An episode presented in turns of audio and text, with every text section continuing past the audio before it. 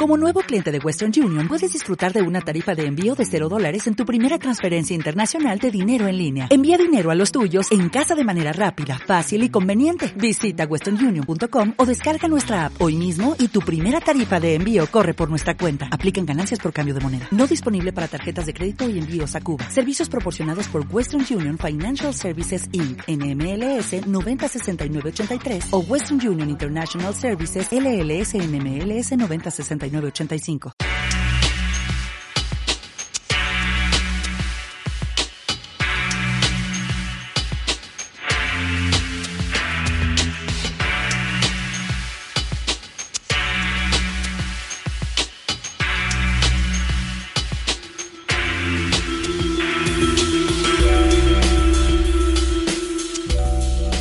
Siete Samuráis fue una película dirigida por Akira Kurosawa y estrenada en 1954. Y aunque no tuvo grandes premios en su estreno, influiría a lo largo del tiempo en numerosos directores y en la cinematografía en general. Tanto es así que actualmente ocupa un preciado lugar en los principales rankings dedicados a las 100 mejores películas de la historia, como el de IMDb, Rotten Tomatoes, Sight and Sound y la revista Empire, donde ocupó el primer lugar en 2010. Esta película, a nivel cinematográfico, tiene algunas cualidades que la hacen única, como una introducción de poco más de una hora, algo inaudito en la historia del cine, o el rodaje fuera de estudio, donde destacan las tomas de la última batalla realizadas bajo una tormenta real. Dicho esto, no es objeto de este podcast analizar las cuestiones fílmicas de esta película, sino su significado. En cualquier caso, son numerosos los podcasts y publicaciones sobre los siete samuráis y no creo que podamos aportar mucho más a nivel fílmico. A nivel de significado, quizás, humildemente, podamos decir algo más. Lo obvio sería decir que esta película va sobre samuráis, sobre la injusticia, el valor, sobre los principios morales que deberían regir al guerrero, una crítica a la dejación de los gobiernos en sus deberes con el pueblo, de las miserias atemporales del agricultor, del amor, de la vida y la muerte. Todo esto está en la película y mucho más. Pero sobre todas las cosas, lo que prima es el sentido de la vida. Akira Kurosawa nos ofrece una visión del guerrero, pero es una visión particular, quizás como crítica a la concepción misma del guerrero al servicio del Señor, pues en sí la palabra samurái significa el que sirve, y su concepción nació en pleno feudalismo japonés. Esto es, los samuráis estaban al servicio de un señor, quien a su vez debía velar por el bienestar del pueblo que estaba a su cargo. Pero, como en cualquier sociedad autoritaria, al final, el pueblo no es otra cosa que el objeto de la rapiña de los poderosos, donde los samuráis representan una amenaza más.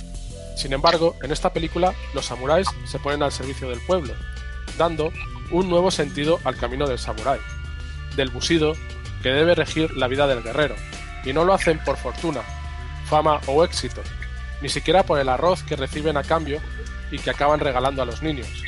Lo hacen porque de no hacerlo, sus vidas, sus creencias no tendrían sentido. Bienvenidos una vez más a ¿Qué significa esta película? Un programa organizado por Vertiente Crítica y que en esta ocasión tiene el honor de analizar Los siete samuráis de Akira Kurosawa.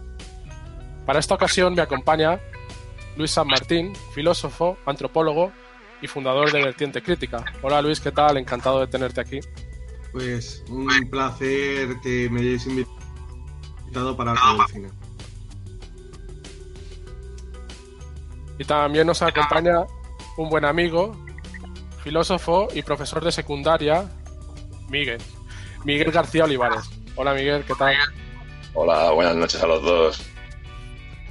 No sé quién quiere empezar de los dos, pero si queréis, eh, empezamos por ti, Luis. Y. que no te haga mucha gracia. Y nada, la pregunta es eh, siempre la más sencilla de todas, ¿no? ¿Qué significa para ti esta película a nivel de significado? Yo creo que una de las cosas que hay que resaltar es que la película de los siete samuráis se enmarca dentro de un género específico en el cine japonés llamado el Hidei Yaki, no, sé si lo pronuncio demasiado bien, es un, es como una, bueno, más que un género, es como un subgénero de mezcla de, de, historia y samuráis, en el cual se desarrollan historias trágicas, con muchas veces personajes taciturnos, que son las que protagonizan estas narraciones, y que se desarrollan desde el año 1600 al, al 1868. Que esto es una época muy determinada dentro de la historia de Japón que se llama el periodo Edo, que precisamente es lo que viene después de, de una gran época de guerras entre samuráis. Antes de la época de Edo, los, los samuráis eran una mezcla entre mercenarios y guerreros que muchas veces luchaban por eh, el aumento de las riquezas y los territorios de los grandes señores de la guerra que eran llamados los daimyo. Y llegó cierto momento donde los daimyo consiguieron tantísimo poder que se empezaron a enfrentar entre ellos y el emperador se convirtió casi en una eh, figura de, de, expectación relegada y cuando uno de estos daños acumuló tantísimo poder, se dio a sí mismo el título de shogun y se convirtió como en el líder de los samuráis en aquel momento lo que sería en realidad el, la figura orgánica, política efectiva que gobernaba el Japón, a pesar de que el emperador se mantuvo como una figura simbólica. Y es justo a partir de este momento, eh, además, sobre todo a partir del, que fue el segundo shogun, conocido como Tokugawa, que se desarrolla esta época llamada la época Edo, que es una época en la cual los samuráis han perdido su poco su sentir, ¿no? El, el, sentido de su existencia. Porque si antes estaba muy claro lo que eran, que eran guerreros, que además mediante sus proezas en las batallas acumulaban renombre, acumulaban poder, acumulaban prestigio, ahora en la época Edo nos encontramos en una época donde el Japón se ha vuelto a unificar y realmente esta figura del samurái, si no sirve a un señor que está dentro de la estructura orgánica y política de la sociedad, está como fuera, no tiene como un sentido. Y en los siete samuráis, lo que nos es eso, una, una, época donde se han dejado atrás esas grandes guerras y los samuráis andan como un poco perdidos, no, no, no están tan insertos en la sociedad como estaban antes, eh, y además incluso teniendo que vender sus servicios pues a gente del, del, pueblo o a ricos que les puedan pagar, etcétera, etcétera. Y esto realmente nos ofrece un retrato que es muy diferente al que hace Occidente de Oriente. Eh, no sé si habéis, seguro que recordaréis la película del último samurái, eh, muy hollywoodiense, a, a, mí me gustó bastante, pero que al final es un retrato bastante idealizado de la sociedad japonesa, del papel de los samuráis, eh, etcétera, etcétera. Y sin embargo, en, Los Siete Samuráis, que además esto es algo típico de las películas de, de, Akira Kurosawa, se aleja de ese idealismo y te muestra un realismo donde hay samuráis, samuráis cobardes, samuráis avariciosos, samuráis que abusan de su poder e incluso gente que se hace pasar por samurái aunque no lo es. Te saca toda esa degradación social que se desarrolla a partir de una época donde todo se unifica y ya no está, ese sentido. Y esto yo creo que marca un poco con lo que antes, la introducción que ha hecho Josep sobre que la película no solo eh, trata de la lucha pues, por el bien o contra aquellos que abusan de los más débiles, sino con el sentido de la existencia porque en los siete samuráis, que al final trata de siete samuráis que son contratados por una aldea para poder sobrevivir a unos invasores bandidos que como en un western, en ausencia de una autoridad de ley que les impida eh, hacer crímenes, ellos se han dedicado, se han convertido en la autoridad. Y estos siete samuráis son contratados como mercenarios para enfrentarse a ellos. Y el líder de estos siete samuráis es un Ronin, que esto viene a ser un samurái que no tiene amo. Y eso se considera una auténtica desvergüenza en, en, esta época. Incluso esto está escrito en algo que hablaré más adelante, que es el código del Bushido, que es un poco el, el código de las virtudes del samurái. Sin embargo, le siguen por las decisiones que toman y por lo que es la virtud eh, recogida en el Bushido más importante de todas, que es el honor.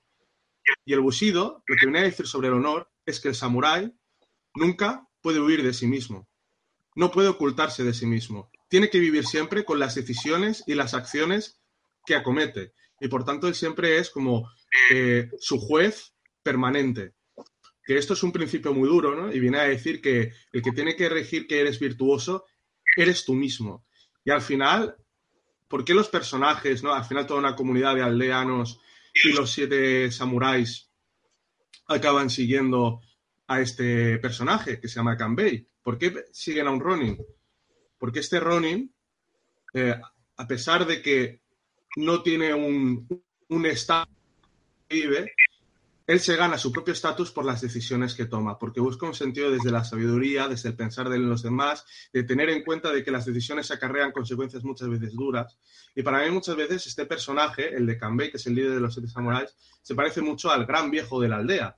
Es como el sabio que van a consultarle por qué. No es porque el, viejo de la aldea, el anciano de la aldea, eh, sea un jefe o tenga un puesto jerárquico que haga que esté por encima de los demás, sino por esa sabiduría, por ese pensar en los demás, por ese, por ese sentido de la existencia que es consciente de que al final el principal juez que tienes eres tú mismo porque no puedes huir de ti. Y yo creo que al final lo que nos muestra los siete samuráis es que ese principio del honor, recogido en el Bushido, del que más tarde hablaremos, no del rol jerárquico que tú tienes en una sociedad, sino de las decisiones y las acciones que un personaje comete. ¿no? Y esto lo linko con el sentir de la existencia. Me parece que es un mensaje tremendamente avanzado que proviene de la propia sociedad japonesa, que no idealiza este principio, sino que muestra toda su dureza y su crudeza y sacar adelante en un ambiente terrible de máxima miseria.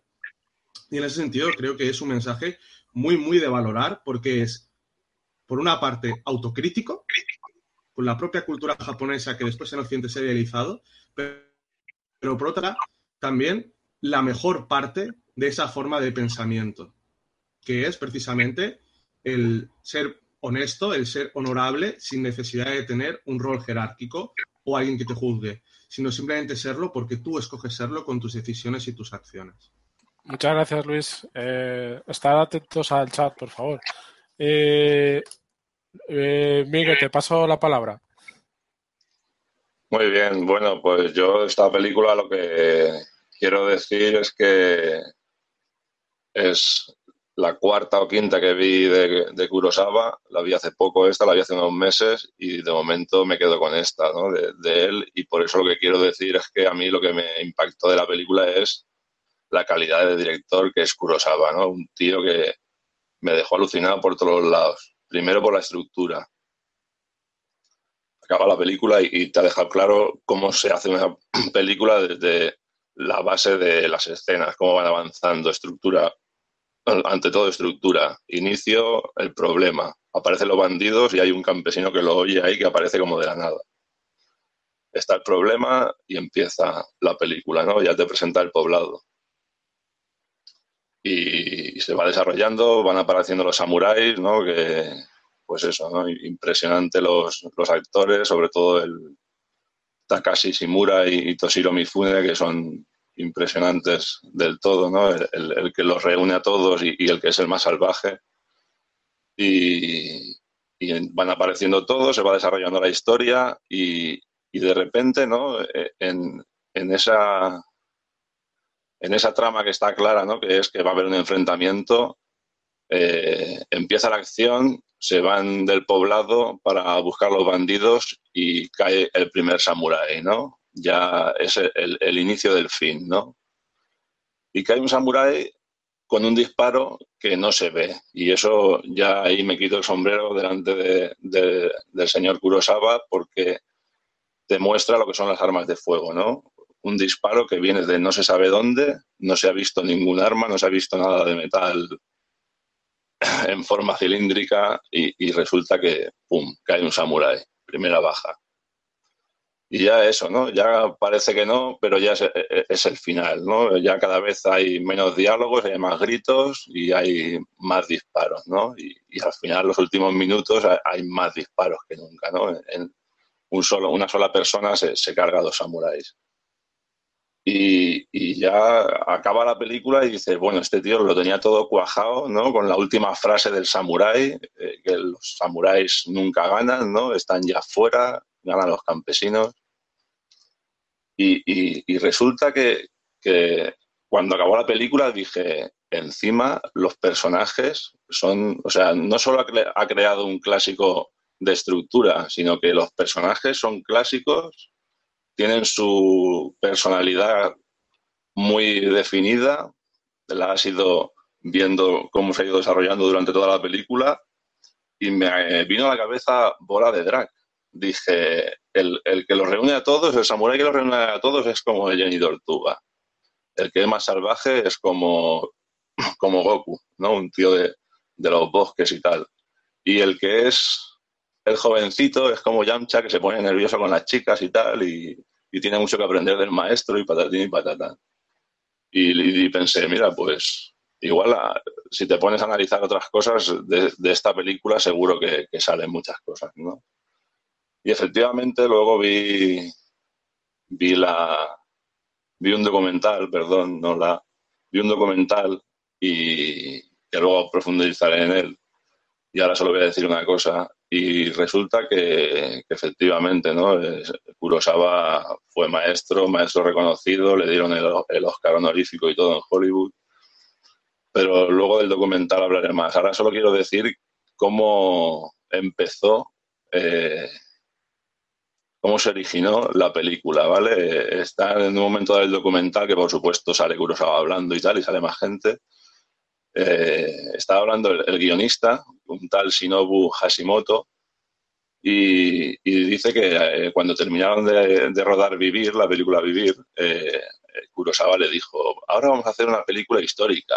Y el guionista le preguntó qué, clase de película quería y le dijo, ¿qué tal un día en la vida de un samurái? Una, una mañana un samurái se despierta, se afeita y se arregla el moño, desayuna y va al castillo, Luego comete un pequeño error, así que va a casa y se suicida. Un día como ese. Cuando le dije a Kurosawa, después de tres meses de documentación, que no podíamos hacerlo, se enfadó mucho, dice el guionista. Y Kurosawa se enfadó, le, preguntó que por qué no y tal. Y, se enfadó mucho, estaba muy furioso.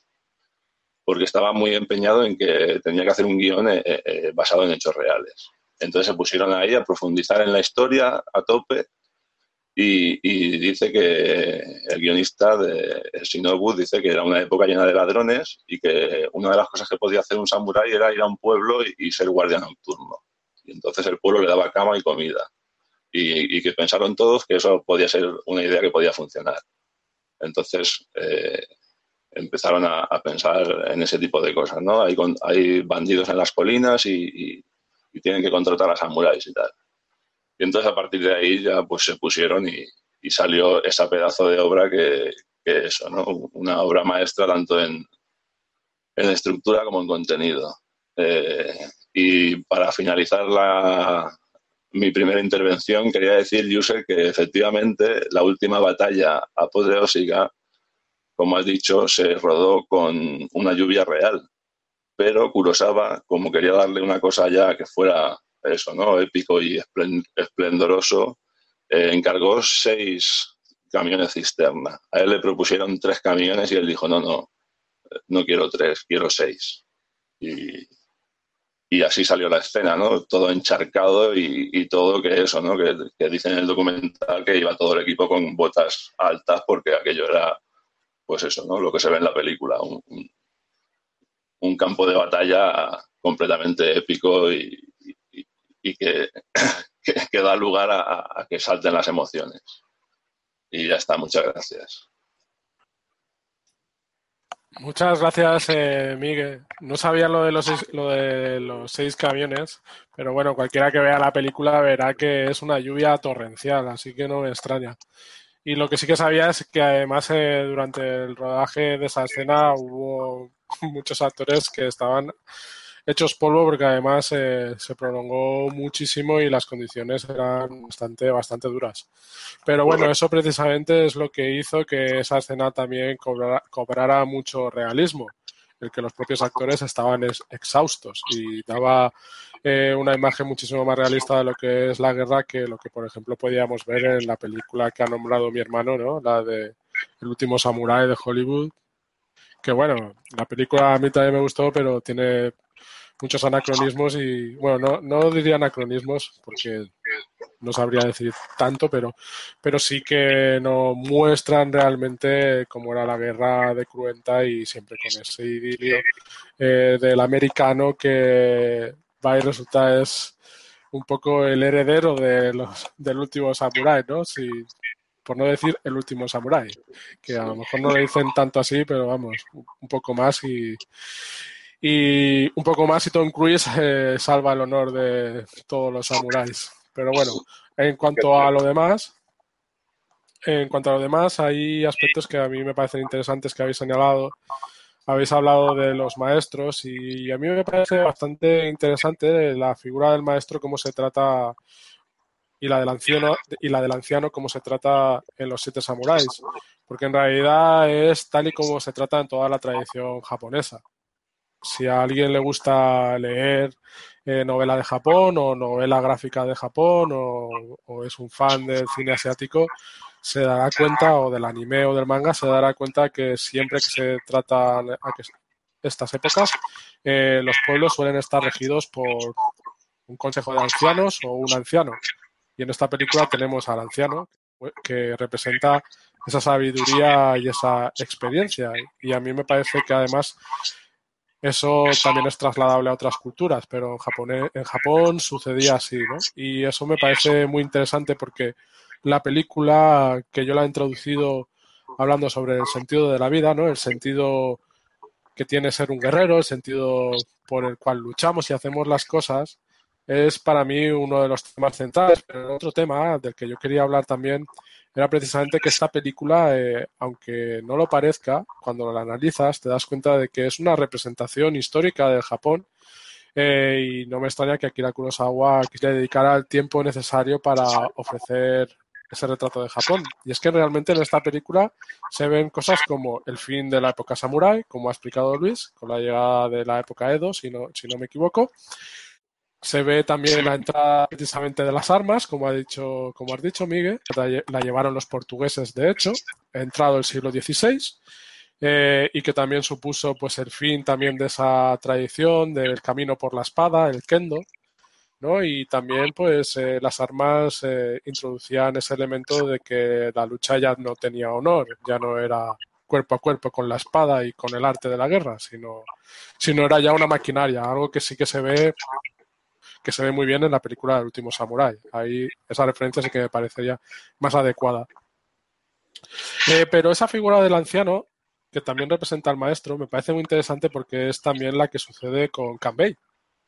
Un samurái que ha estado bragado en, batalla, que ha perdido a su señor, él lo dice en un momento dado, bueno, no dice exactamente eso, sino que estuvo al lado de los perdedores, pero si nos situamos en la época, eso significa que él participó en las múltiples guerras civiles eh, que se dio en la época de los samuráis y que también fue motivo de que Tokugawa, si no me equivoco, eh, quisiera acabar con él, quisiera acabar con la época samurái. Entonces, eh, el mismo Kanbei está representando una realidad de la época. Y además es el maestro y es la experiencia, y una experiencia que puede estar dada por el error. Y por eso también el resto de samuráis lo siguen. Y eso también me parece una importancia, me parece algo muy relevante en la película, ese homenaje que se hace a la sabiduría de la experiencia, a los ancianos, que por desgracia se ha perdido en nuestra cultura y que no debería desaparecer, ¿no? Y eso en esta película también se ve. Y ya por terminar también mi turno, diré que es tan representativa esta historia de la realidad de Japón que incluso si nos fijamos en los bandidos, los bandidos están comandados por dos samuráis, que llevan además la armadura propia de, de los señores samuráis. Lo que quiere decir que seguramente esos bandidos en algún momento fueron señores que perdieron en las guerras civiles y que cuando esto sucedía, y de esto también hay muchas novelas y novelas gráficas, se me ocurre la novela de Vagabond, que es muy buena, en que habla de estas cosas, eh, pero cuando esto sucedía, los señores se iban con sus ejércitos de samuráis y se dedicaban a eso, a, ser bandidos que iban por ahí eh, pues robando al pueblo, ¿no? O sea que si nos fijamos y podemos, luego hablaremos más, esta película eh, además está retratando un momento histórico de Japón del cambio y además está retratando sus virtudes, sus luces, sus sombras y con una cuestión y con un montón de cuestiones que son propias de la cultura japonesa y del samurái muy interesantes. Eh, Luis, te paso la palabra. Bueno, em, de hecho, siguiendo un poco el hilo de samuráis que pierden en las guerras y se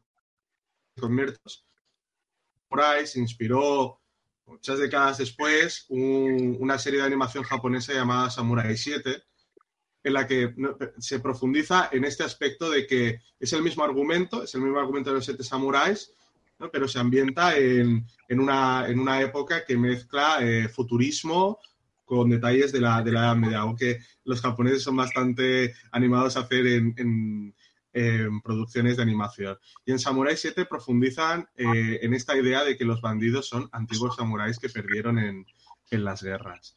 Eh, a mí algo que me gustaría mucho destacar es precisamente de que los siete samuráis no solo, no solo Kanbei representa una época de historia, sino que los siete representan distintas percepciones de esa historia. E incluso el que tiene la percepción del que no pudo vivir esa historia y de esa.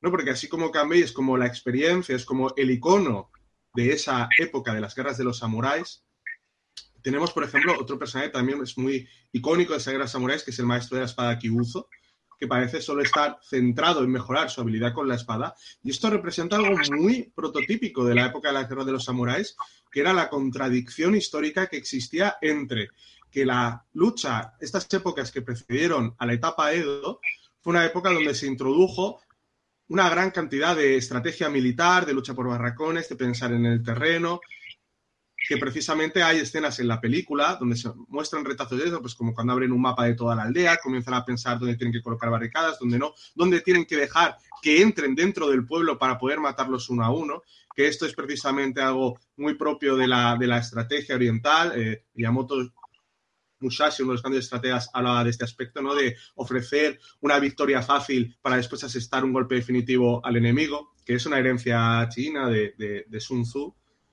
y del arte de la guerra. Y precisamente Kyuzo muestra la tensión entre, por una parte, esa estrategia, pero por otra parte también la necesidad de demostrar individualmente que puedes hacer grandes proezas en batalla, como puede ser ser el mejor con la espada. Y de hecho hay muchos extractos que dicen que en esta época ocurrían eventos espontáneos que eh, un samurái se saltara su propia formación para ser el primero en saltar una muralla, porque eso le daría honor y prestigio. ¿no? Y hay una escena precisamente los siete samuráis, ¿no? que Kyuzo unilateral decide irse al campamento de los bandidos para saber cuáles van a ser sus planes. Y, esto lo hace sin pensar en esa parte de estrategia, ¿no? Y te muestra muy bien esa tensión que había entre eh, la necesidad de conseguir estatus individual, de proezas, de mejora técnica individual en la batalla, pero por otra parte la necesidad de plantear estrategias, de ser inteligente y combatir en grupo.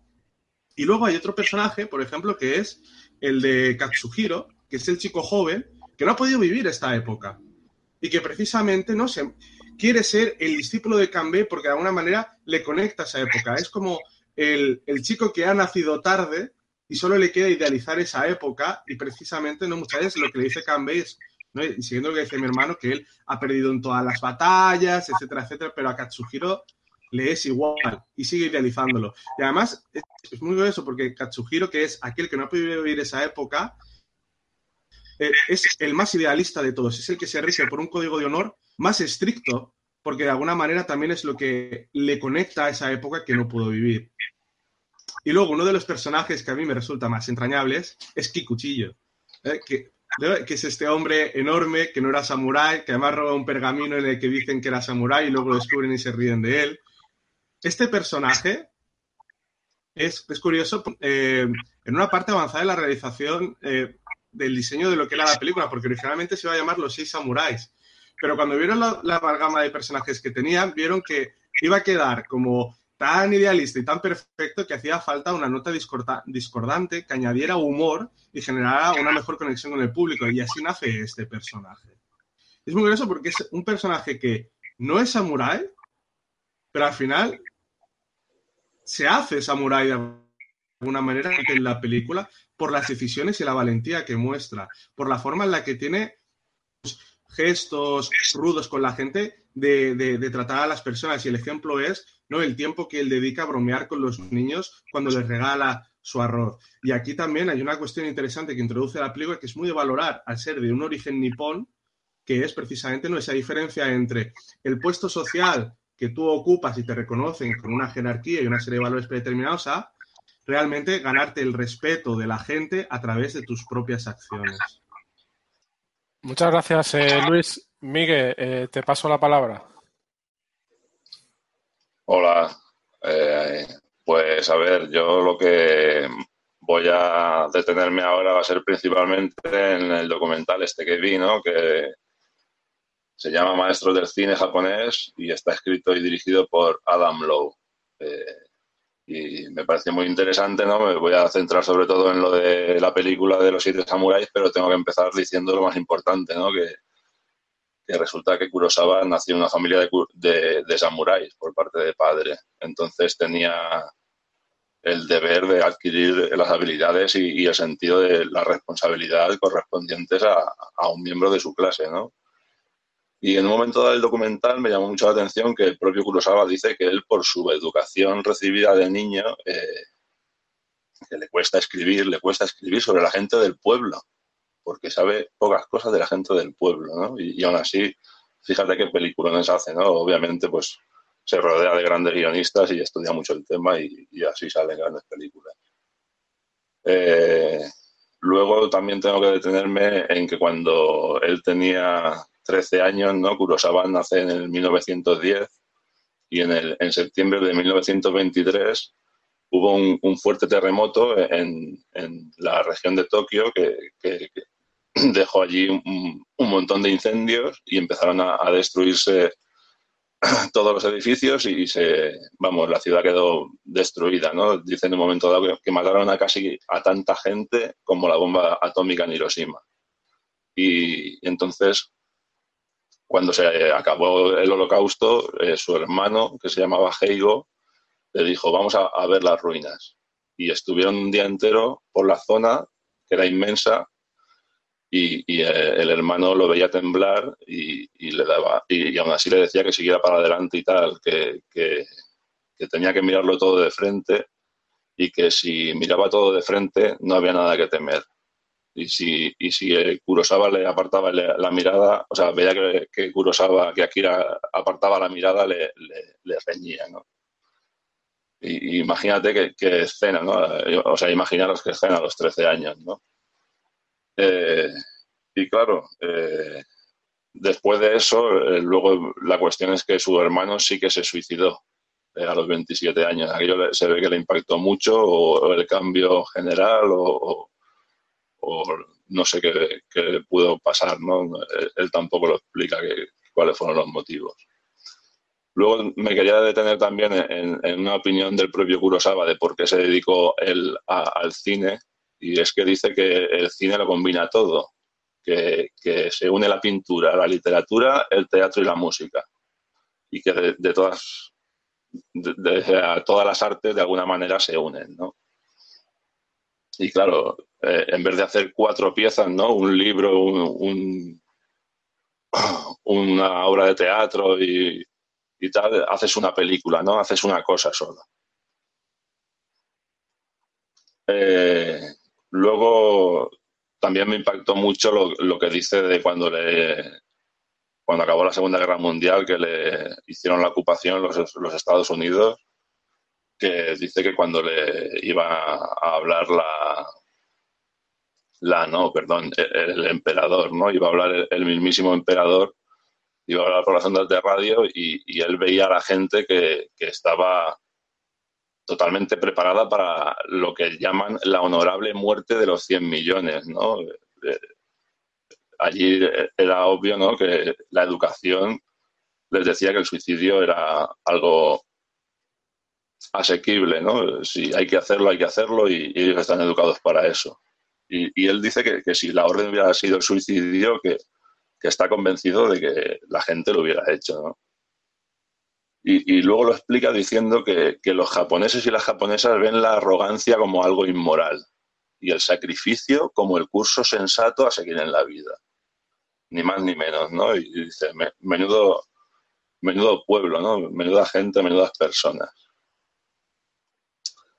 Eh, y luego ya hablando de la, lo que es eh, el, aspecto cinematográfico, pues decir que Kurosawa empezó a, destacar internacionalmente con Rasomón, ¿no? Eh, en el 1950 gana el León de Oro en el Festival de Venecia y, cuenta una cosa muy, muy graciosa, a la vez que sorprendente, porque eh, los críticos de Japón, cuando vieron que le dieron el premio, en vez de alegrarse, empezaron a, argumentar algo así como que, que, si había gente que la había entendido y no era japonesa, eh, esa gente que la había entendido quería decir que la película contaba algo que no era japonés, porque los japoneses son inescrutables. Y como los japoneses son inescrutables, esa película ya era algo no japonés y la convirtieron de alguna manera en algo antijaponés. O sea, Rasomón no era japonés. Y, dijeron, después empezaron a decir que, habían dado el premio en Venecia porque era una película exótica. Y entonces ya sale Kurosawa diciendo que, que los, los del Festival de Venecia se enfadaron mucho porque dijeron que, que la película trataba problemas universales que afectaban a todos y tal, y que no se trataba solo del exotismo, ni mucho menos. Y efectivamente, pues las películas de, Kurosawa, pues ya sabemos que, eso, ¿no? que, tratan temas de las personas y personas ahí por todo el planeta y, ya está. Muchas gracias, Miguel. Te corto aquí y luego continúas eh, en el turno de palabra. Claro. Bueno, habéis tocado dos temas eh, que tenemos que desarrollar en este programa. Uno es el de los personajes y otro es eh, del que se estaba hablando que se refiere al busido, ¿no? Voy a empezar por aquí, por el busido, y luego hablaremos de personajes, ya que en la primera parte ya hemos hablado un poquito. Eh, la verdad es que la cuestión del busido, que está presente en la película y que era el código este por el que se debía regir el samurái, pues en principio era una, establecía una serie de criterios eh, que yo tengo aquí apuntados, que uno era la justicia, el otro era el valor heroico, el siguiente es la compasión, el otro es la cortesía, el siguiente sería el honor, el siguiente la sinceridad absoluta y el último el deber y lealtad. Luego, igual podéis desarrollar algo más esto, porque creo que mi hermano quería hablar al respecto del busido, así que no voy a explicar mucho más para darte pie a tu siguiente turno. Pero lo único que sí que diré es que el busido marcó toda la era samurái, pero luego también, a pesar de la época Edo, se volvió a recuperar en la Segunda Guerra Mundial. Y ese fue uno de los problemas que luego atravesó todo Japón una vez terminó la guerra, porque efectivamente se moría por honor, se les educó a morir por honor, y, pero muchas veces era el honor del oficial que estaba a mando de las tropas y las tropas pues como siempre era pueblo que tenía que morir por el honor del oficial. Entonces muchas veces eh, muchos eh, militares japoneses se vieron secuestrados por la voluntad del honor de los oficiales. Y esto es una parte de la historia que luego, después de la Segunda Guerra Mundial, eh, suscitó muchos debates sobre la propia cultura japonesa y sobre por qué tendríamos que morir por un oficial simplemente por su honor, que en realidad no llega al pueblo, porque hay que entender que los ejércitos japoneses en la Segunda Guerra Mundial pues eran de corte aristocrático. ¿no? Que bueno, que eso en realidad los ejércitos actuales no se podría decir eso en Occidente, pero también hay un fuerte componente de quienes nutren eh, los cuerpos del ejército y quienes están al mando. Por eso suele suceder que quienes están al mando suelen ser también eh, personas de mayor poder adquisitivo, etcétera, ¿no? Pero bueno, ese es otro debate. Pero sí que es eh, interesante hablar de esta cuestión del honor, del Banzai, de cómo en la cultura japonesa se lucha hasta el final, porque eso también puede dar a entender por qué los bandidos luchan hasta el final también. Porque esa es una escena bastante sorprendente. Porque ya está claro en un momento dado, si tú eres un bandido, que no vas a ganar. ¿no? Porque ya los números no te dan. Sin embargo, los bandidos llegan hasta el final. Y uno puede pensar que es libertad de, de guion, que es un que es algo que hace Akira Kurosawa para hacer película, pero en realidad si uno estudia la cultura japonesa se puede dar cuenta que es que en realidad eso sería lo más lógico en Japón, que se enfrentaran hasta, hasta morir, porque además también va la lealtad que tienes que tener a tus compañeros que han muerto por ti. Algo que es bastante interesante, ¿no? Así que se podría entender que esos eh, samuráis, aunque sean unos bandidos, tienen un cierto código de honor, que, que se puede entender por esto. Y también hay que entender que los samuráis en aquella época despreciaban al pueblo. Así que para ellos sí, robarle a los campesinos, pues tampoco era un grave problema. Y una cosa que también es muy interesante que sale en la película es cuando Kichuchiyu eh, descubre que los campesinos tienen eh, habituallamiento militar, tienen espadas, tienen lanzas, tienen armaduras que seguramente han conseguido porque han matado a samuráis. Y esto es muy interesante porque esto sucedía en realidad cuando los, cuando los samuráis se iban a la guerra, a los perdedores, muchas veces los perseguían los villanos para masacrarlos y como una cuestión de ajuste de cuentas, pero también para hacerse con sus pertrechos. Así que también los campesinos eh, y los samuráis tampoco es que llevaran eh, una vida muy, muy en armonía, porque además un samurái podía matar a cualquier campesino, a cualquier miembro del pueblo sin que eso le supusiera absolutamente nada, eran prácticamente impunes, ¿no? Y ahí, y ahí yo tengo que decir que Kichuchiyu, si fue un personaje fortuito, en realidad es uno de los personajes más acertados, porque es precisamente en esa intervención cuando Kichuchiyu, Kikuchillo perdón, eh, le dice a los samuráis que los campesinos son lo que son por su culpa, y es totalmente cierto, ¿no? Pero bueno, si queréis, seguimos hablando del busido. Luis, yo creo que tenías cosas que decir al respecto. Yo la verdad es que tenía poco que explicar, lo he explicado todo bastante bien, pero bueno, algunos retazos, siguiendo con lo de Kikuchiyu, eh, hay una cosa bastante interesante que hay una parte de la película en la cual ah, hay un incendio en una casa, y una mujer sale con un bebé y entrega este bebé a los samuráis Kikuchillo yo. Porque precisamente Kikuchillo, eh, ¿no? y esto es una conexión con lo que precisamente se hablaba con el tema de, del honor, no solo el que podían tener los samuráis, sino también ciertas prácticas podían desarrollar el, el pueblo. Eh, ¿no? actitudes bárbaras como pues, matar a alguien indefenso y que precisamente da mucho sentido a esa frase de si los campesinos son como son es por vuestra culpa, porque él mismo lo ha vivido en propia carne. Pero es bastante curioso porque a su vez un, personaje que, aunque tiene un origen humilde y precisamente es consciente de lo que han hecho los samuráis y él lo ha padecido en propia carne, quiere ser un samurái. Y ahí sigue mostrando el, el poderoso estatus que sigue manteniendo incluso la figura de samurái, aún sabiendo que existen samuráis cobardes o samuráis que abusan de los más débiles. Y eso también da ¿no? Ciertos, cierto sentido autocrítico a lo que es la figura de Samurai en esa película, porque al final el Samurai es un sirviente, pero al final parece que muchas veces solo se acaban sirviendo a sí mismos, utilizan esa fuerza para servirse a sí mismos. Y estas tensiones que me muestran me parecen que son muy acertadas porque al final cuando tú estudias culturas y sistemas de creencias te das cuenta de que no son lineales, que estas tensiones siempre existen. O sea, lo, lo, lo que hace que, a, que, una cultura esté realmente arraigada es que existen tensiones muchas veces entre lo que la gente concibe que debería ser, pero lo que son muchas veces en realidad. Y, y esta cuestión del papel cultural que puede jugar el, el Bushido eh, como una herramienta de control social, o sea, cuando se crea el Bushido en la época de Edo, tiene en gran parte esta intención de, de, de generar un imaginario eh, que por una parte dé sentido a esos samuráis, que su existencia ya no tiene tanto sentido porque ya no estamos en, la, en las épocas de las guerras entre grandes daños, pero a la vez, ¿no? como les da ese sentido de existencia, también les permite un poco controlar dentro de la nueva estructura de, de poder, con estos valores como de lealtad, ¿no? o incluso eh, que, que, el honor tiene que ser tan, tan puro que no te permite ni siquiera desobedecer a aquel que está por encima de ti, aunque sea deshonroso. Pero ahora, a mí esto no me parece, no, muchas veces cuando se habla del Japón y del Bushido, ¿no? Se, se, pone este aspecto como una gran contradicción, pero esta contradicción yo lo veo en muchos sistemas de creencias y a mí también me parece un tema que es universal.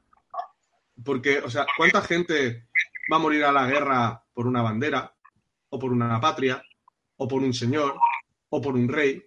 No me parece muy distinto. Es cierto que el Bushido es uno de los sistemas de creencias más ritualizados, ¿no? Y que tiene unos principios como más idealizados.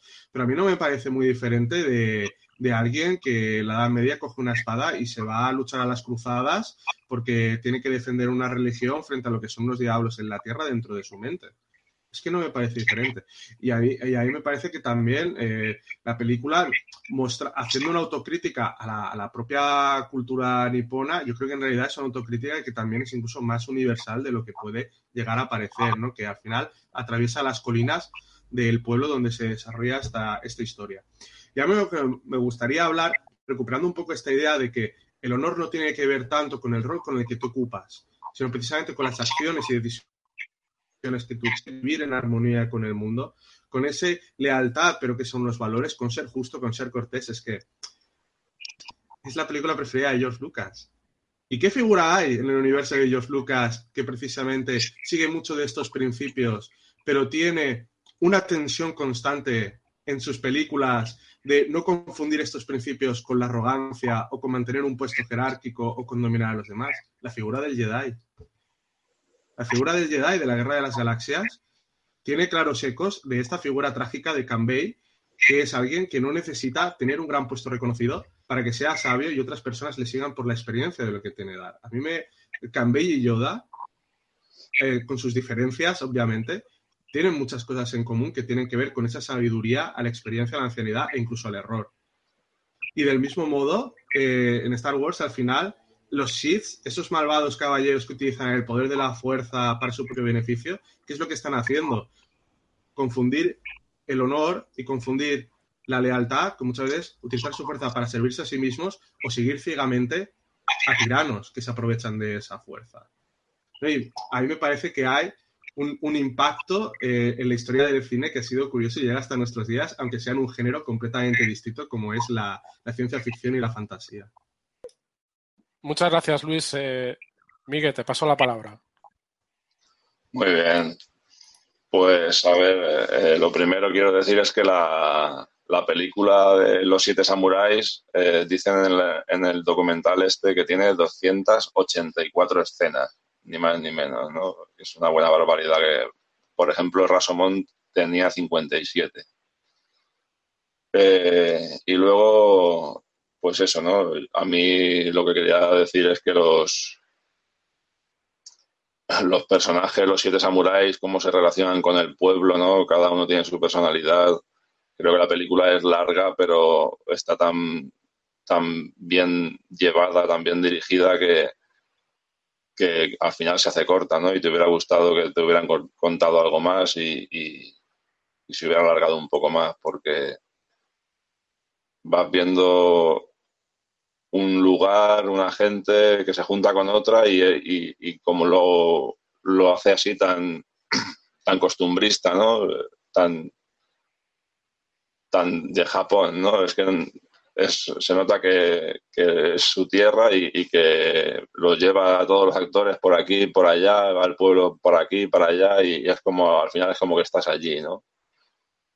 Y, y, y, como decías tú antes, el rodaje fue muy largo, ¿no? Y, y, y la, la, gente acabó muy harta. Sin embargo, ves el resultado y, dices, bueno, pues mira, ¿qué, ¿qué, se le va a hacer, no?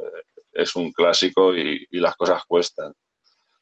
Luego, la otra cosa que la última cosa que quería decir del, del, documental es que salió James Coburn, que, que, sale en la de los Siete Magníficos, que es el remake este que hicieron los americanos, los estadounidenses.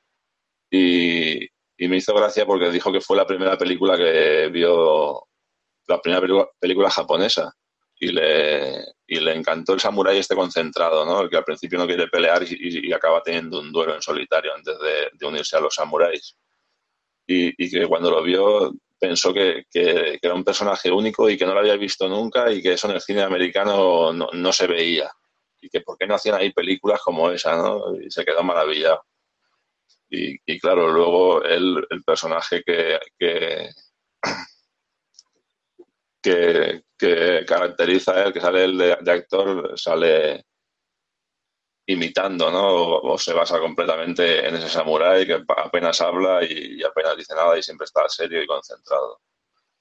Y pues nada, luego lo, lo otro que quería decir era eso, ¿no? Que, pese a que el propio Kurosawa reconoce que no se le da bien hablar del pueblo, pues a mí me, me parecía estupendo esa, esas relaciones de la hija que le cortan el pelo y esos samuráis que se piensan si quedarse o no, pero tienen claro que se van a ir y, y luego los campesinos no tienen claro si, si les, ha valido la, les ha valido la pena tanto esfuerzo si no vienen los bandidos, ¿no? Y, y esos debates, ese poco a poco, ese día a día que, que va que se va gestando entre ellos.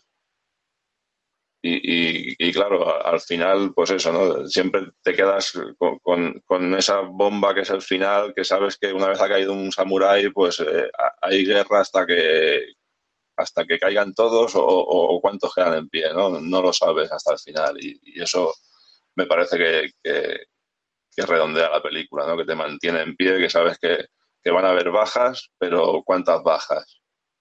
¿Quién va a caer? y, y esa tensión se, se mantiene hasta el final, ¿no?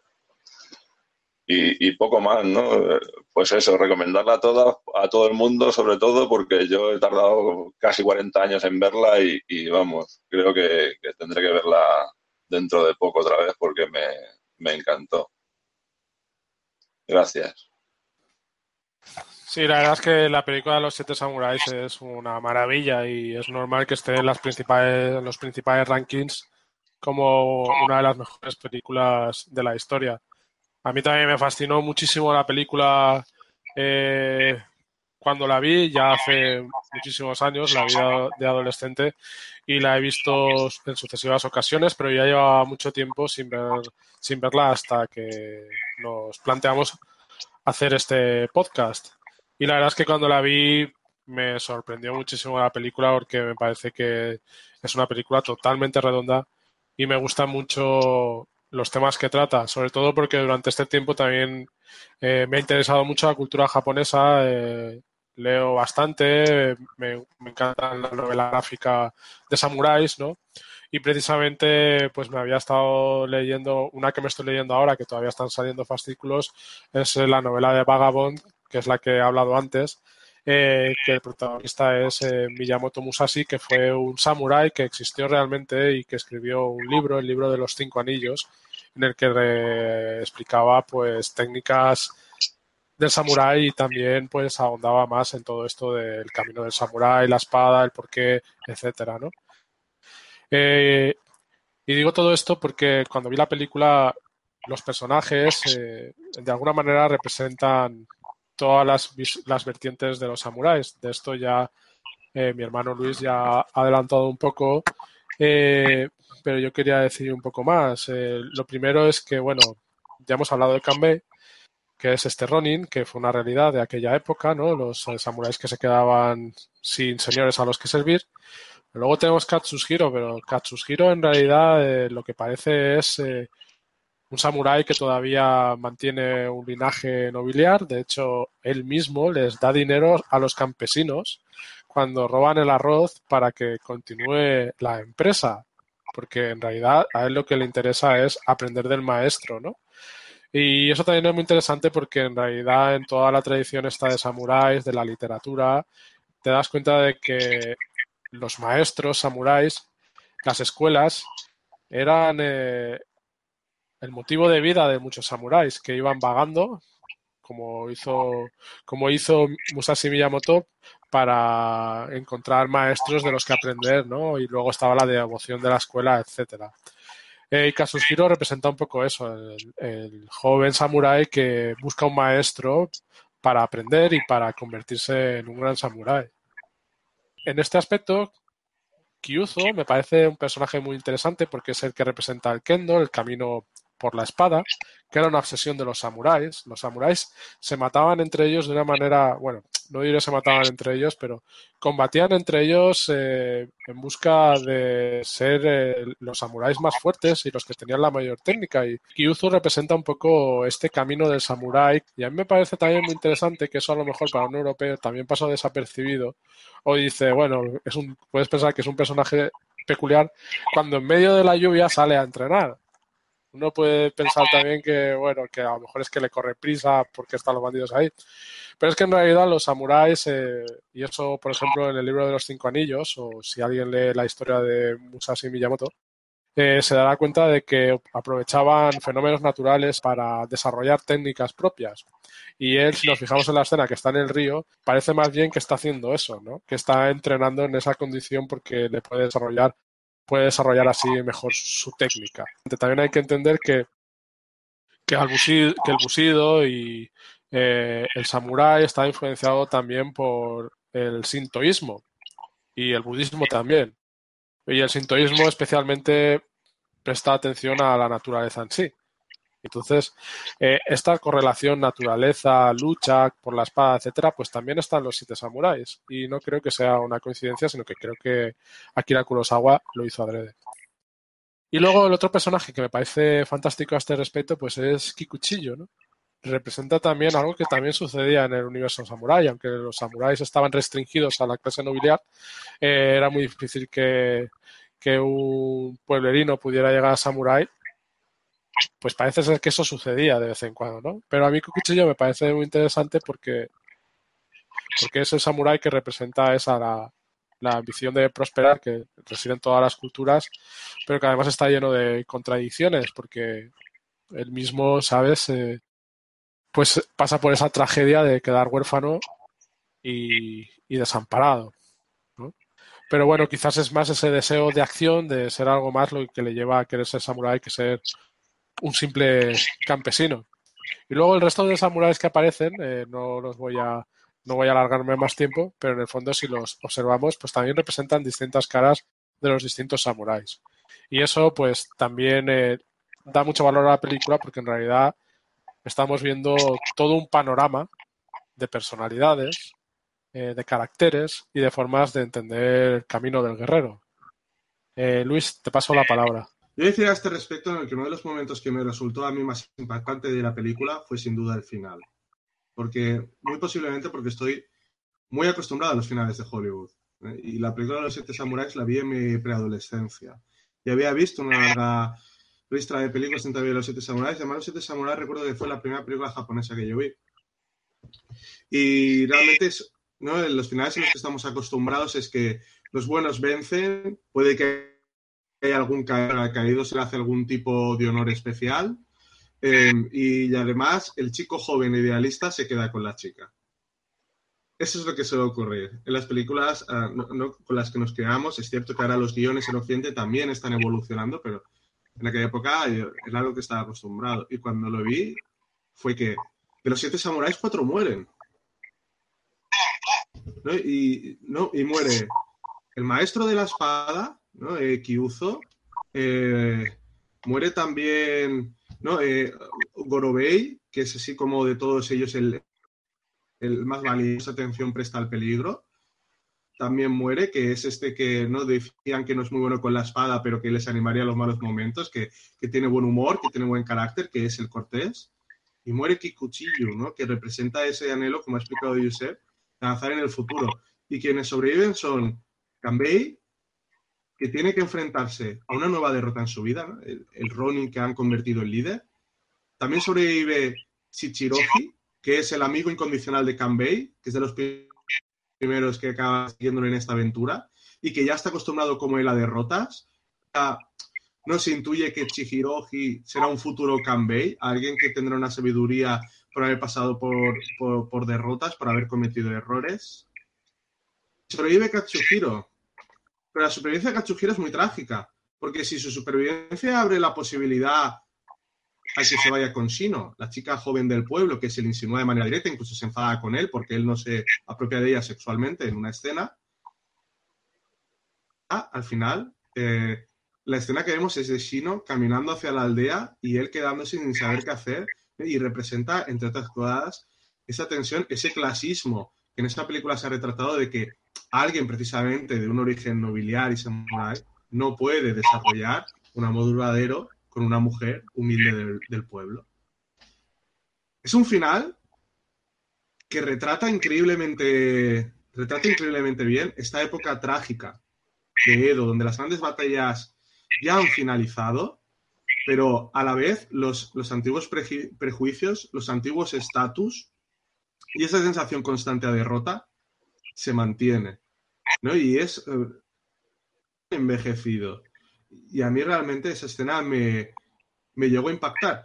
Y, no es algo solo propio de Osawa o de directores de la época nipona, aquella época, pues no sé, como Mizoguchi, retratando el tema de la prostitución ¿no? en la calle de la vergüenza. No, no, es que en el, manga y en la animación japonesa actual, estos modelos eh, trágicos siguen existiendo.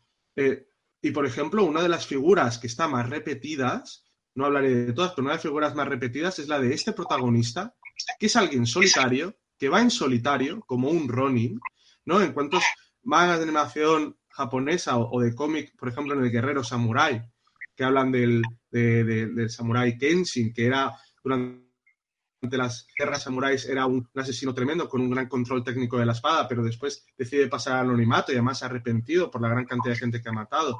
Y él es una figura solitaria que vaga por el mundo y de repente se encuentra con gente, establece algunos lazos de amistad, pero por alguna razón siempre tiene que marcharse de la comunidad a la que ha ido. Ah, ¿no? Y soluciona un problema y se tiene que ir. Y parece que siempre hay un amor imposible. Hay, un personaje en ese manga con el que está, que es una mujer que además sabe de artes marciales y sabe defenderse, pero ese amor siempre resulta imposible, se te pone en guerras, antiguos enemigos. es como que el pasado siempre persigue al presente para languidecerlo aún más, para culpabilizarlo aún más. Y esto se ve en muchas películas, se ve en muchos cómics. Es algo, eh, una concepción de protagonista que se aleja mucho de Occidente y que es un protagonista que al final tiene que tener la sabiduría y la entereza suficiente para superar los horrores que al final eh, se acaban convirtiendo en sus experiencias de vida de las que extrae esa sabiduría que algún día traspasará a otro. Es una es un aspecto destacable. Muchas gracias, eh, Luis. Te paso la palabra, Miguel.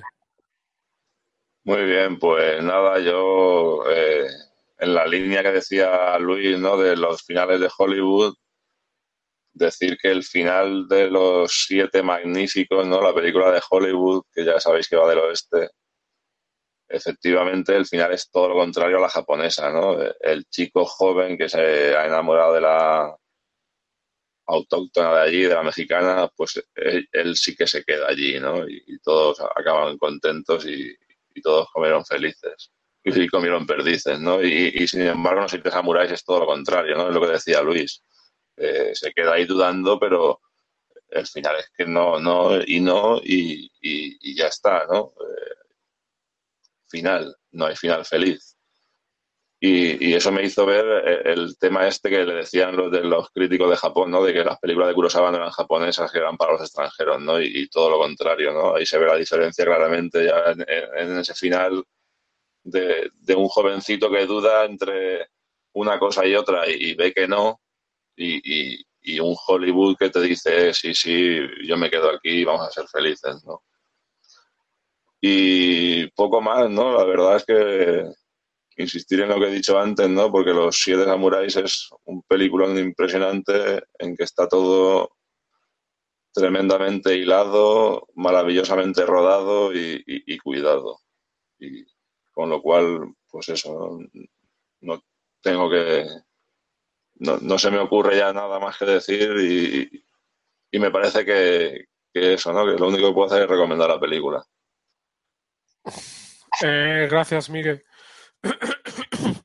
Eh, bueno, eh, con, respecto a lo de Samurai, eh, el Samurai sí que inspiró mucho del cine del oeste de los Estados Unidos, no es ningún secreto, y, la figura del Samurai errante tiene mucho que ver con la figura del llanero solitario. Creo que es muy representativo que dos años después del estreno de la película de Los Siete Samuráis, John Ford rodó Centauros del Desierto y en donde John Wayne es eh, poco, menos que un samurái, que al final además se va solo también, ¿no? Eh, porque es la figura del es la figura del justiciero, que también se puede ver, por ejemplo, en Mad Max. Es lo mismo. Ni siquiera, ni siquiera quedan retenidos por el amor, porque tienen esa, ese problema con ellos mismos de tipo trágico, pero que además eh, son personas que no están llamadas a socializar, sino a ir impartiendo justicia y además siempre se ven como un poco obligados a impartir justicia. El propio Campbell lo tienen que convencer. Y es cuando se enfrenta a la realidad humana, a la realidad de los campesinos, cuando finalmente decide defenderlos, porque además hay unos japoneses por ahí que se están riendo de los pobres agricultores que permiten, de cierta manera, ser humillados, ni siquiera se revelan. Eh, me parece también muy interesante de las películas de, de Akira Kurosawa que también son en muchos aspectos muy sespirianas. ¿no? De hecho, el mismo, el mismo eh, Akira Kurosawa hizo adaptaciones de Shakespeare. A la que, la que yo recuerdo ahora mismo, porque creo que tiene más de una, pero la que yo recuerdo ahora mismo es la magnífica Trono de Sangre, que me parece una adaptación de Macbeth, la mejor adaptación que he visto. ¿eh? Eh, me parece una auténtica maravilla que hay que ver. Y las películas de Kurosawa yo creo que tienen ese valor tan importante precisamente en que son muy sespirianas. La tragedia humana está ahí presente todo el rato, las contradicciones. No es solo acción, es también un dramatismo y una tragedia muy extrema que, que, también te mantiene pegado a la pantalla. No necesitas ver todo el rato a samuráis pegándose porque simplemente cuando eres eh, consciente de la tragedia de Sino, que es la campesina que no puede estar con Katsuhiro, pero la propia tragedia con su padre, ¿no? Que la castiga. La propia tragedia de ellos, que son Ronins la, tragedia de, de, Kikuchillo cuando, cuando se encuentra con el huérfano o cuando se muere su amigo campesino del que se ha estado riendo todo el rato, todo el rato en la película, ¿no? Este que, tiene la lanza del samurái, y que también es uno de los que va a reclutarlos. Hay un montón de historias muy importantes y por eso eh, yo vuelvo un poco al principio y a mí me parece que una de las cosas fundamentales de esta película es pues que habla del sentido de la vida no es simplemente una película de acción, no es simplemente una película de samuráis. O sea, los samuráis están constantemente eh, ante muchísimos conflictos de tipo humano. el trato generacional en la película que tienes desde el, bebé mismo hasta el anciano, la vida y la muerte, el amor, el aprendizaje, etcétera, ¿no? Y sobre todo el importante dilema que yo creo que tiene muy, mucho que ver con la relectura del Busido, que es con, el deber de la justicia. ¿no? Eh, voy a leer el, la primera, el primer principio de Busido, que es el G, que es la honradez y la justicia. Dice, sea honrado en tus tratos con todo el mundo. Cree en la justicia, pero no en la que emana de los demás, sino en la tuya propia. Para un auténtico samurái no existen las tonalidades de gris en lo que se refiere a honradez y justicia. Solo existe lo correcto y lo incorrecto. Bien, a, mí me parece que el Busido es cierto que, se, que es un código que se redactó para tener controlados a los samuráis y sobre todo hacían valer el último principio de la lealtad. Pero es que en el propio código está este, este principio que puede servir de reset, ¿no? Porque al final ellos actúan por justicia y actúan por el propio código de samurái. Y, hay, y en realidad si lees todos los principios, también al final te das cuenta de lo que hacen ellos es precisamente lo que debe hacer un samurái. Un samurái auténtico. Un samurái que cree en la justicia, que es honrado, etcétera, ¿no? Y ese, y esto tiene que ver, pues eso, el, sentido de lo que somos. Somos samuráis para, para buscar gloria, como uno de los samuráis que cuando quieren reclutar se ofende y se va porque él está para satisfacer otras ambiciones, o eres samurái, o eres un guerrero porque crees en los principios eh, de la justicia, del valor y del honor, ¿no?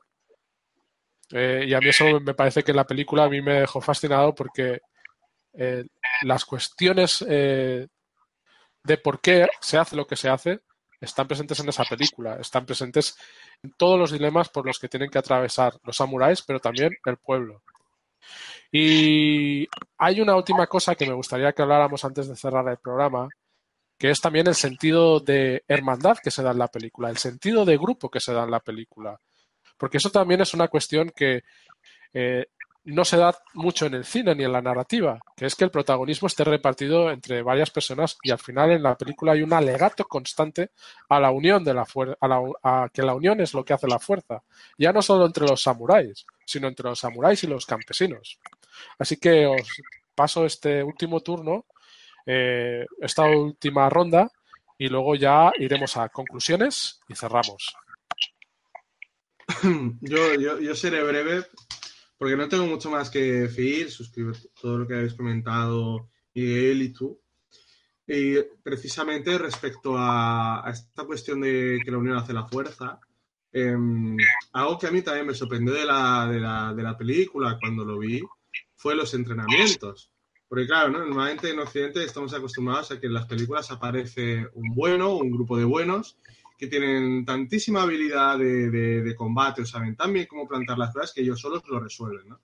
Y el pueblo es más como un agente pasivo que está ahí esperando que le defiendan. Puede que en algún momento se tengan que defender, pero que tampoco van a, no van a ser un agente activo. Y sin embargo, en los siete samuráis me sorprendió mucho cuando, cuando llegan los siete samuráis y ponen a entrenar a todos los campesinos para, para luchar y les hacen partícipes de todas las estrategias. O sea, que no es solo una unión de simplemente en la lucha, sino que realmente es una, una unión en la, en la, ejecución y preparación de los planes.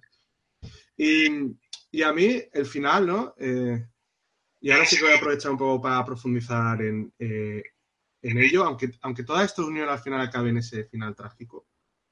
A mí me parece que ese final sí tiene un punto positivo. Y es eh, cuando vemos esos cuatro montículos que miran hacia el cielo, cada uno de ellos tiene la espada puesta ahí. Y como antes hablaba, la espada es un símbolo muy importante, representaba la senda de la espada, del kendo, entre los samuráis. Era un símbolo de prestigio porque solo los samuráis podían llevar ese tipo de, espadas con las que les enterran, que son las katanas. Es bastante curioso, ¿no? Porque en bastante libros de historia se explican que había tanta fascinación por lo de la, por la espada que ya desde pequeño, cuando un hijo era llamado para ser samurái, ya desde bebés, ¿no? cerca de la cuna se ponía la espada sobre un, un fieltro de seda y que habían incluso samuráis que dormían con, con, su katana o mínimo con el wakizaki, que es esta espada más pequeña. Y, de repente también en la muerte tienes esa espada. Pero a mí me gusta pensar que la razón de por qué las espadas están ahí, en esos montículos, en ese momento de, muerte y final trágico, no es solo para recordar que al final el camino que seguían estos samuráis era el de la espada, el de la guerra, sino me gusta pensar que es porque ellos se han comportado como auténticos samuráis, no por contra quién han combatido, sino por ni, ni siquiera tampoco por toda la habilidad técnica que han demostrado, que también, sino por quién han defendido. Porque al final han defendido a un pueblo a cambio de nada a cambio de, un arroz que hasta regalan a los propios niños del pueblo. Y al final yo creo que ahí nos, está hablando de realmente, eh, y aquí me parece que también está tocando un tema universal, que quiénes son aquellos que los débiles, eh, eh, el pueblo cuando está desprotegido, quiénes son aquellos de los que realmente, por voluntad propia, sin necesidad de intromisión ni presión, convertimos en nuestros agentes morales en los héroes, ¿no? que determinan la, actitud que deseamos replicar una vez somos adultos o tenemos alguna responsabilidad o tenemos que hacer alguna elección. Y yo creo que eso es lo que está simbolizando en aquel momento esas espadas, que al final de ser una derrota, también es una victoria, porque es un homenaje a compañeros que han sido samuráis, por quien han defendido, incluyendo a Kikuchillo, que proviene del pueblo y hace como ese vínculo eh, de comunidad de todos por los valores morales no que piensan ni que tienen un imaginario, sino que han aplicado y hecho real. Muchas gracias, eh, Luis. Eh, Miguel, te paso la palabra. Pues eh, todo esto que estáis hablando me, me, hace pensar en, que efectivamente en la película queda muy, muy claro que, el director le dedica tiempo a, a que los samuráis, a que quede claro que los samuráis están luchando por unas cosas que, no están claras, ¿no? ¿Por qué están luchando? ¿Por qué? ¿Por qué? ¿Por qué tengo que defender al campesino? ¿Por qué me tengo que enfrentar al bandido? ¿no? No van así como así, ¿no?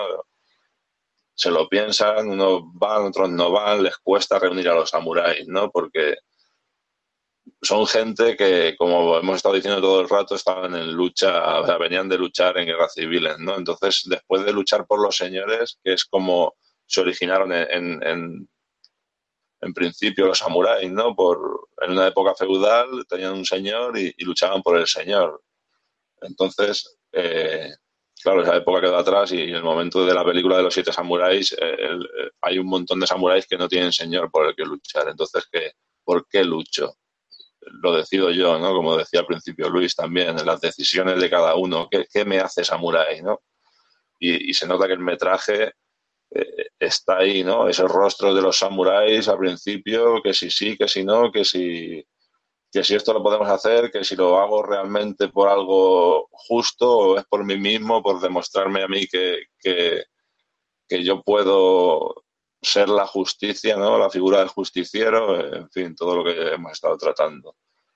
Y, y poco más, ¿no? Es, es, es, el tema de la película, ¿no? Es el ocaso del samurái, ¿no? Es lo que decía yo antes, ¿no? Es la aparición de las armas de fuego, no hay señores a los que servir, ¿qué, qué hace el, el samurái ahora, ¿no? Cualquier cosa puede valer, ¿no? Ser guardia en un pueblo, pues puede valer. Y si me juego la vida, pues bueno, pues me la juego. Lo decido yo, ¿no? Porque ahora ya soy yo mi señor, ¿no? Y eso. Y, sobre la unión, pues, pues claro que, es impactante, ¿no? Ver la, la, la, la, las tácticas compartidas, ¿no? Esos entrenamientos de, de los samuráis con, con, el pueblo y el pueblo que se va involucrando cada vez más y se defiende cada vez mejor y, y no dejan que, que, se levanten los bandidos del suelo, ¿no? Es evidente que, que los samuráis han aprendido que, que, ellos solos no van a ningún lado y, y que las guerras no las, saca, no las gana una persona, ni las gana un señor, ni, ni las gana un grupo probablemente, ¿no? Tiene que ser un grupo muy grande, tiene que ser un todo y cuanto más coordinado mejor, ¿no? Que eso también es pues la gracia de la sabiduría oriental, ¿no? El, el ir viendo las partes que componen el todo y, y, del todo pasar a la nada y el yin y el yang y, en fin, todo lo que sabéis y habéis explicado del busido y toda, toda esa sabiduría que, que es de un pueblo ya, pues eso, ¿no? Milenario. Y nada más, ¿no? Obviamente, decirte, yo sé que, que la unión queda clara, o sea, queda claro que, la, que la táctica para vencer es la unión, ¿no? Y eso tiene que ir en aumento quedando claro, ¿no? Porque están en desventaja, ¿no? Ellos no tienen fusiles, no tienen tantos fusiles como tienen los bandidos y no tienen caballos, ¿no? Tienen que ir haciendo todo pequeños pequeños grupitos de, potencia y, y, y todo muy grande. Bueno, creo que hemos perdido a Miguel. Creo que le ha entrado una llamada. Eh, vale, pues eh, bueno, si se vuelve a conectar hablamos. Eh, bueno, sobre el final diré que a mí el final también me parece un final muy bonito y creo que también ejemplifica algo que estaba diciendo Luis, ¿no? Eh, Miguel, que es el, el, fin de los samuráis. El fin de los samuráis con, con la llegada eh, de la del periodo Edo. Y Yepa, espera un momento que me está llamando ahora Miguel por otro lado. Hola Miguel, ya estás aquí. Ya está, sí. Se, se ha entendido al final. Sí, yo creo que sí, sí. Pues, pues vale. Muy bien, eh, de acuerdo, pues eh, voy a ir cerrando ya este turno. Bueno, voy a cerrar ya con las conclusiones. Y lo que diré es que el fin de los samuráis que está representado en el final de la película es el fin de los samuráis y la llegada de la época Edo, a la cual los samuráis se tuvieron que adaptar eh, trabajando como personal administrativo del shogunato, dejando las armas de lado. Y los que no lo hicieron, pues acabaron siendo bandidos, eh, Ronin, etcétera, pero ya excluidos de la sociedad. Y muchos se convirtieron en un personaje típico de esa época que eran los borrachos. Parece algo que es algo que también está retratado en la tradición japonesa. También eh, quiero decir a esto del grupo, bueno, yo es que es, un poco una obsesión mía eh, el hablar de cuestiones que redefinan un poco el camino del héroe que está tan representado al 99% en la narrativa. Y sorprendentemente los siete samuráis pues redefine el camino del héroe y a mí eso me parece reseñable. ¿no? Como ya hablamos en películas como El Señor de los Anillos, en que también se redefine. Y a mí me parece muy interesante porque lo redefine en el aspecto de no homogeneizar, sino todos son importantes, todos tienen sus cualidades, todos tienen sus personalidades pero es en la unión donde triunfan. Y es en la unión donde se superan los defectos que tienen que pueden tener cada uno de los personajes, sino todos. Así que por eso a mí esta película me parece fundamental porque abre esa vía de, una narrativa más coral de muchos protagonistas que persiguen eh, objetivos tan nobles como defender al pueblo. Dicho esto, pues eh, no tengo nada más que añadir. Para mí es una película magnífica a nivel cinematográfico, también a nivel narrativo en lo que se refiere al camino del héroe y también a nivel histórico. En cualquier caso, es una película que recomiendo a todo el mundo y sin más, eh, paso la palabra para que vayamos concluyendo. Luis, adelante. Bueno, yo voy a introducir una obsesión mía que es eh, relacionar la película que estamos hablando con algún punto de vista filosófico. Eh, Martin Heidegger decía que somos arrojados a la existencia. El Friburgo, lo que quería decir con esto es que no, no, escogemos la, la, cultura en la que nacemos, no escogemos, por tanto, los sistemas de creencias de, esa cultura en la que nacemos, ni el periodo histórico, ni, lo que ya se ha convertido en el pasado de ese pueblo. Y es a partir de, que hemos sido arrojados a una gran cantidad de circunstancias que no escogemos, que de repente nosotros nos convertimos en capaces de, escoger otras cosas que afectarán a otros. Y ahí está la responsabilidad también propia. No somos sujetos desligados de historia, no somos sujetos desligados de las culturas en las que nos criamos, pero a la vez somos capaces, somos seres creativos que escogen y esculpen el mundo, muchas veces junto con todos los demás de manera colectiva. con esto lo que quiero decir es un poco que en Los Siete Samuráis me parece que ese punto existencialista, que desconozco si es intencional o no, pero considero que está muy bien reflejado porque los samuráis no, no han escogido, como por ejemplo Katsuhiro, que sea el fin de los samuráis. Y todas las contradicciones, todos los prejuicios, todos los malestares, incluso todas, muchas de las vulneraciones históricas que han habido entre samuráis, bandidos, pueblo, eh, distintas clases sociales, muchas de ellas tampoco han, han, sido escogidas por muchos de los personajes que se ven atrapados en ellas. Pero los personajes que te sacan en la película, los protagonistas, en vez de escoger replicar esas injusticias, al final tienen la suficiente valentía para, y esto es algo que de nuevo nos devuelve al busido, ser capaces de entre todas esas contradicciones y todos esos grises, ver qué es lo correcto y defender, no solo defender al débil del fuerte, sino enseñar al débil a ser fuerte y poder plantar cara al fuerte.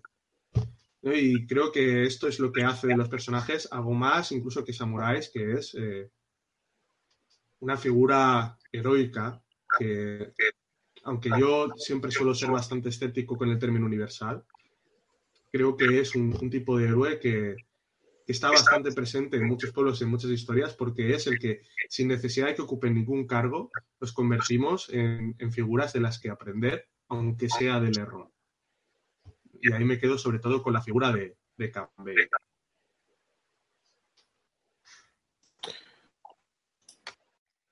Eh, Miguel, te paso la palabra. Pues eh, muy bien, me gusta mucho lo que ha dicho Luis, ¿no? Y creo que eso es clave, ¿no? Eh, un poco todos siguen al samurái más maduro, ¿no? Que saben que es el que más ha vivido y el que más sabe, pero porque es el que más ha fallado, ¿no? Eh, no es ningún tío que tenga un castillo ni es el señor de nada, ¿no? Es un samurái que está ahí buscándose el arroz, ¿no? Y, y esa es una cosa clave, ¿no? Que, como estamos diciendo todo el rato, es el reflejo de una época, ¿no? La película es una obra maestra por, por eso, ¿no? Porque lo, lo aúna todo, ¿no? Tanto la imagen como la historia, como, como, como la historia real, quiero decir, ¿no? El contexto real que refleja, como la historia particular que cuenta de, de una historia que se inventan ahí en, un poblado que, que se las está pasando mal y, deciden ser valientes y ir a, buscar unos samuráis que son gente, como decía Luis, de, la que se puede aprender, ¿no? Eh, hay que aprender dentro de lo que tú, de, donde has sido arrojado, como decía Heidegger, tienes que aprender, ¿no? Y, buscar, buscarte el arroz y, aprenden a luchar todos y el samurái yo creo que en la película queda pues obviamente ensalzado, ¿no? Todos los samuráis, los siete samuráis, cada uno es especial, cada uno eh, padeces cuando, cuando cae en la batalla y, lo sientes un poquito por, porque no quieres que caiga ninguno. Y, y son personajes que van al punto de esto, ¿no? De, no ser solo un profesional de la guerra, sino ser un profesional del aprendizaje ¿no? y de la enseñanza. Ellos aprenden y enseñan, aprenden y enseñan y, cuando se funde con la gente, pues crean maravillas ¿no? y, consiguen que, una banda de bandidos impresionante pues se, se, se vaya. Y nada más, ¿no? Muchas gracias por estar aquí, Josep.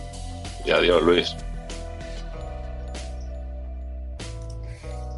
Eh, muchas gracias a todos. Bueno, pues hasta aquí llegamos en este podcast dedicado a los siete samuráis. Y ha sido un placer estar con vosotros. Os espero en el próximo podcast que hagamos, ya después de Navidades. Bueno, este podcast eh, supongo que saldrá ya para 2018. Y nada, un placer como siempre por la cantidad de cosas que aprendo, las reflexiones y, un placer compartir este espacio con vosotros que también es el vuestro. Nos vemos en el próximo programa. Muchas gracias, Luis. Si quieres, eh, despídete y dinos dónde podemos encontrarte. Me despido con una frase que he leído hoy en la tarjeta de una tienda y creo que resume muy bien gran parte de todo lo que hemos dicho, que es algo así como admira al que tenga el valor de atreverse, aunque después fracase. Y me despido eh, diciendo muchísimas gracias, Miguel, por, los retazos que has añadido sobre el documental, la información que has traído aquí. Me ha parecido interesantísimo esa cuestión sobre eh, el, desprecio a la arrogancia y poner muchísimo en valor el, sacrificio. Eh, que además me, ha iluminado bastante también sobre muchas cuestiones de, de la película, muchas de ellas que hemos comentado. También yo por esa reflexión sobre de nuevo la unión, la, la importancia de la definición del camino de cómo pensar que no es el individuo el que triunfa, sino el colectivo. Es una reflexión muy bonita que yo creo que conforme más veces salgan estos análisis, y sospecho que saldrá mucho, mejor. Y me despido, bueno, diciendo, me podéis encontrar en Twitter, eh, cuenta arroba ls barra baja San. Y oye, un placer y espero estar en más programas. Muchas gracias, Luis. Miguel, eh, un placer, ya sabes, despídete y dinos dónde podemos encontrarte. Pues nada, buenas noches a todos y decir que estoy en, eh, en Facebook nada más, en Miguel Ángel Adilla Ramson, Rumson, escrito, y, y, en el cine es como el eco, pero hace meses y meses que no escribo, ya no sé si llevo un año sin escribir, o sea que... Pero bueno, nada más. Muchas gracias. Y yo me despido, creo que no me presenté antes, soy José San Martín, fundador de Vertiente Crítica y soy comunicador, básicamente, testigo comunicación y llevo este humilde podcast. Un saludo a todos y feliz Navidad.